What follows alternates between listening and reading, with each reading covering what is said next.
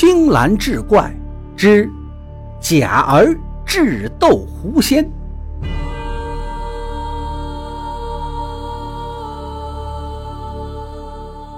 话说湖北有位商人田公，常到外地经商，留下妻子王秀和儿子贾儿在家中。这天晚上，贾儿和母亲像往常一样，各自在房中安歇。夜里，贾儿的母亲在朦胧中觉得似乎有人睡在她的身旁。她心想：丈夫外出未归，是谁偷偷溜了进来呢？她顺手一摸，身旁躺着一个浑身毛茸茸的野男人，不由得惊慌害怕。正想喊醒儿子，忽见那个男子跳下床去，一转眼就不见了。但是房门依然是关着的。贾儿的母亲想，这个野男人怕是狐妖变化的吧？想到此，不由得吓得他是魂飞天外。第二天，他把夜里发生的事情告诉了儿子和厨房的刘婆婆。他们听了之后也是十分的惊讶。为了安全起见，当晚他把贾儿和刘婆婆都叫来作伴。半夜时分，刘婆婆和贾儿都睡了。那个狐妖变的男人又无声无息地从门缝里钻了进来。刘婆婆迷迷糊糊听到贾儿的母亲在说梦话，她睁眼细看，只见一个男人正鬼鬼祟祟地向贾儿母亲的床上摸去。刘婆婆慌忙喊叫，贾儿闻声惊醒，赶忙下床，那个男人已经仓皇逃去。从此以后，贾儿的母亲便觉得精神恍惚。夜里，刘婆婆不敢灭灯，她和贾儿两个人坐在灯下，留神着屋内的动静。夜深了，贾儿和刘婆婆倚在墙上打了个盹儿。等他们醒来，贾儿的母亲不见了。原来以为她是上厕所去了，但是等了很久也没见回来。刘婆婆不免战战兢兢道。难道是狐妖把他捉走了吗？贾儿道：“我要去看看。”说着，他端起烛台，到处喊着寻找。最后走到一间厢房里，用蜡烛一照，只见母亲躺在地上。贾儿急忙上前搀扶。从此，贾儿的母亲就疯了，每日里哭叫笑骂，闹得是四邻不安。夜间，他不让贾儿和刘婆婆作伴了，非要自己独睡。贾儿见母亲疯疯癫癫，十分忧愁，就请教街坊何大伯有何良策。何大伯说：“你母亲这病啊，是狐狸精作祟，不好治。不过你也不必着急。”贾儿心想：父亲不在家，这可怎么办？他忽然想起，舅舅就是一位猎人呢。也许他有办法惩治狐狸，于是他悄悄地跟刘婆婆交代了几句，便到县城去找舅舅。途中路经北庄，贾儿忽然看到一个披头散发的妇人疯疯癫癫地向他奔来，后面跟着几个大汉。贾儿正要躲避，不料那妇人拦住他，问道：“你看见胡狼没有？”贾儿反问道：“谁是胡狼啊？”那妇人笑道：“胡狼就是我的小丈夫啊！”这时，后面的几个大汉追了上来，强拖硬拉，把妇人拽走了。贾儿一问才知道，那妇人也是被狐妖迷惑，患了疯病。心想：这狐妖到处害人，必须设法除掉了。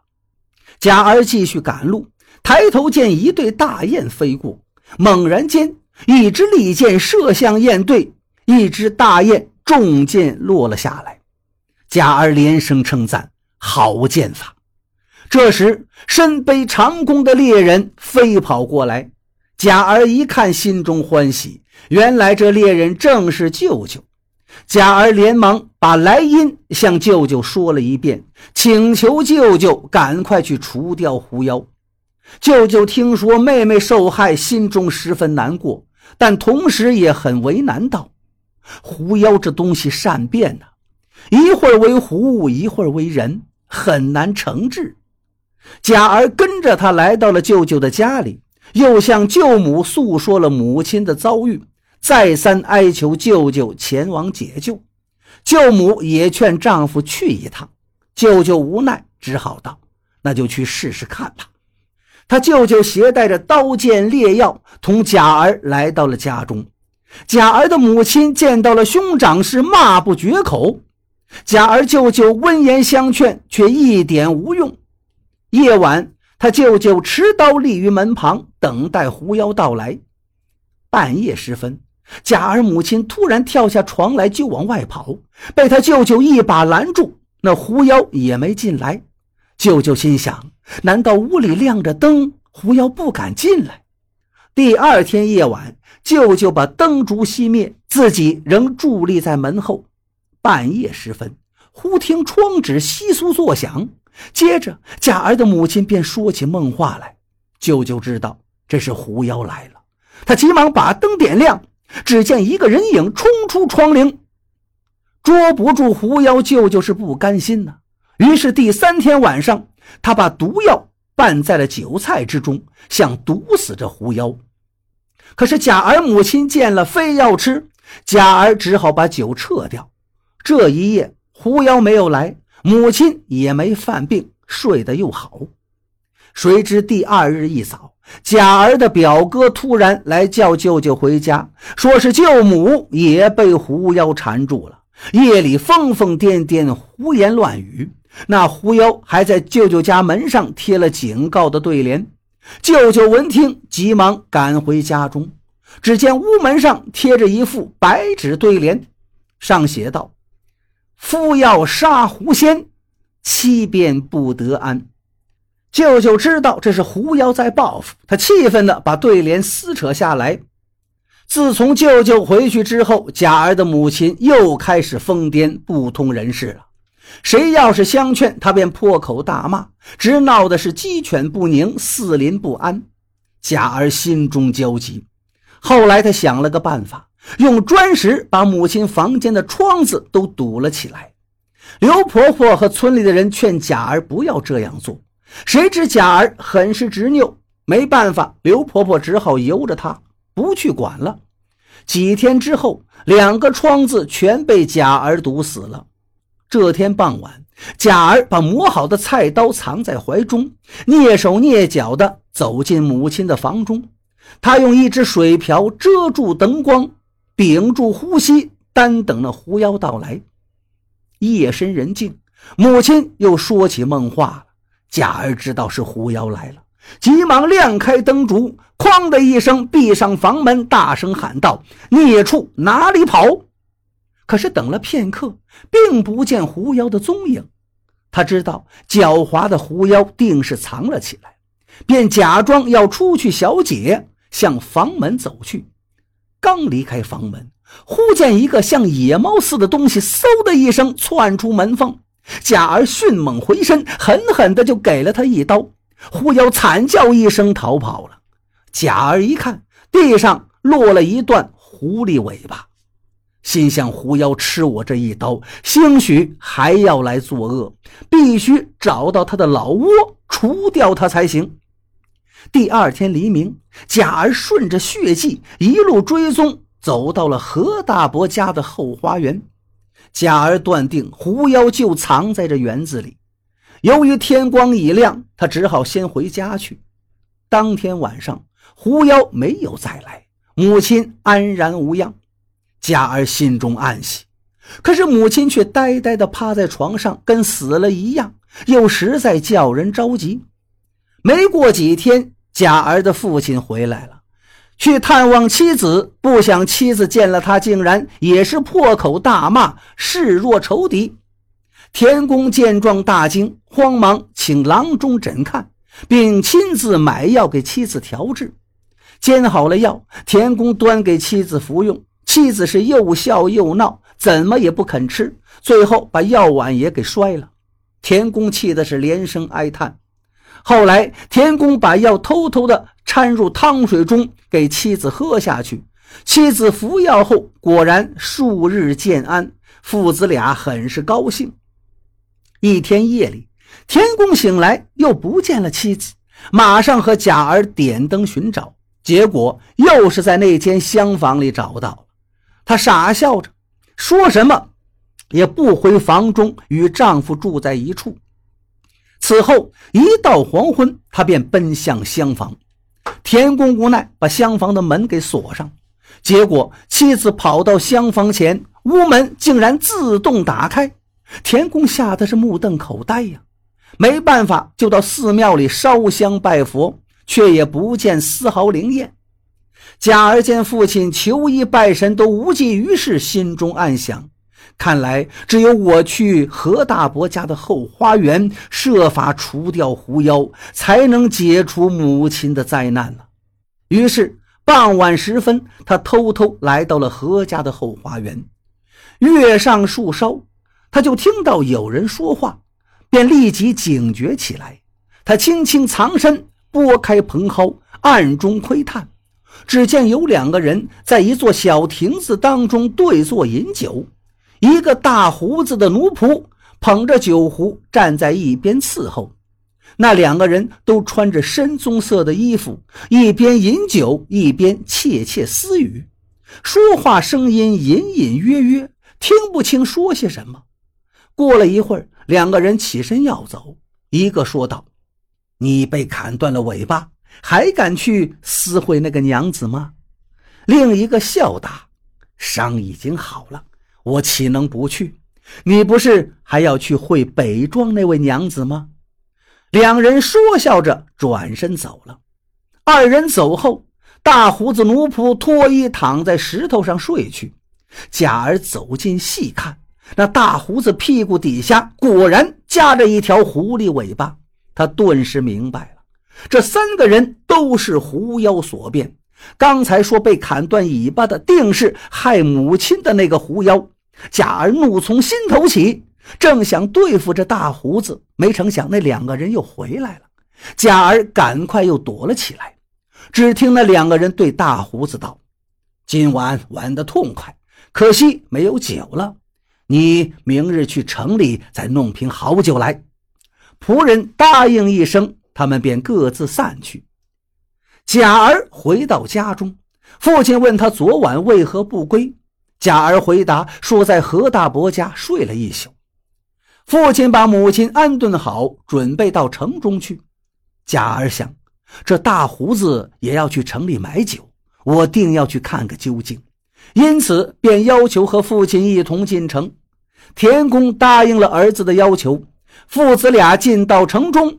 贾儿看到一家帽庄里挂的有狐狸尾巴，突然灵机一动，那大胡子的尾巴就是这样的呀。他便要父亲买一条来玩。父亲无奈，只得给他买了一条。贾儿心存，那大胡子今天要来买酒，我何不弄一瓶酒，放进毒药送给他？于是他趁父亲不备，便去买了一瓶酒，寄存在店铺里，又跑到舅舅家。舅舅打猎去了。舅母问他母亲病情如何，贾儿说这几天稍微好些。舅母问他来此作甚，贾儿机灵道：“我家里老鼠太多，嚼粮偷衣，母亲厌烦，让我来要点猎药。”舅母便找了一个小匣子，取出一包毒药，递给贾儿。贾儿把那毒药放进衣袋，便要告辞。舅母把他送出门外，嘱咐他把那药一定要带好。贾儿又到店铺中取回那瓶酒，于无人处把毒药放到了酒里。一切安排妥当，贾儿便在街上到处寻找大胡子。天快晌午。才看到大胡子混在人群中走了过来，贾儿赶忙走到大胡子跟前与他搭讪。大胡子问贾儿家住哪儿啊？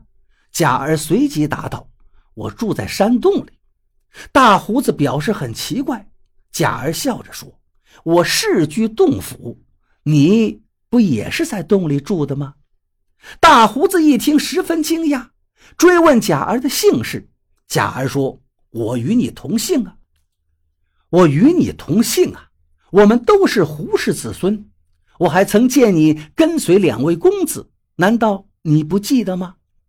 大胡子再三打量贾儿，若信若疑。贾儿趁机撩起下衣，微微露出预先系好的假尾巴，感叹道：“我被混在人间，但是这个尾巴还总是在这，实在是可恨呐！”大胡子看见他的狐狸尾巴，信为同类了，就问他来干什么。贾儿假说：“我来替父亲买酒。”大胡子说：“我也是来买酒的，但是我没钱，我只能伺机偷窃。”贾儿道：“担惊受怕的差事可不好干呐。”大胡子就埋怨道：“我没办法呀，受主人派遣。”大胡子又道：“我家那两位公子，当哥哥的跟北庄的王氏私通，弟弟呢与南村的田公之妻同床。”田公家的儿子是恨之入骨，砍断了他的尾巴，可是他还不改悔，现在又去了。贾儿听罢，强压心中怒火，假扮笑脸道：“你呀，偷酒也不容易，我在店中存有一瓶，送给你吧。”说罢，拉着大胡子向那家店铺走去。大胡子拿了酒，愧于无以报答。贾儿道：“我们都是同类。”难得相见，所以不必客气。有空时，咱们还要痛快的喝一壶。大胡子是连连道谢，揣着白酒含笑而去。当晚，大胡子在合适的后花园小心的伺候主人们用酒。那两位公子一看有好酒，争相痛饮。酒席未散，兄长已经烂醉如泥，弟弟也是摇摇晃晃不省人事了。只有大胡子喝的少了点也是东倒西歪，不知南北。再说贾儿回到家中，暗中观察母亲的情态，一夜安然无恙。田公不知内情，觉得有些蹊跷，贾儿就把前后经过告诉了父亲。父亲不相信一个孩子有这样大的计谋，但眼见妻子睡得香甜，有点将信将疑了。贾儿道。父亲若不信，可到何大伯家中的后花园去查看。于是田公带着儿子一同前往，父子俩约着何大伯一起来到了后花园。只见两只狐狸死于小亭子上，一只死于草中，嘴角还流着血。父亲惊问儿子：“怎么不早说呢？”贾儿道：“此物太灵了，我只怕泄露消息被他发觉。”田公闻言大喜，何大伯赞道：“贾儿智勇双全，日后必有大作为呀！”贾儿陪着父亲同何大伯一起把狐狸拖出花园。田公提起一只狐狸，只见秃尾巴上的刀痕真真切切。从此之后，贾儿的母亲神志清醒，逐渐恢复了康健，一家人安居乐业。这时，北庄来人说：“那王氏最近也好了。”乡亲们得知这贾儿十岁讨胡，为民除害，皆都是赞不绝口。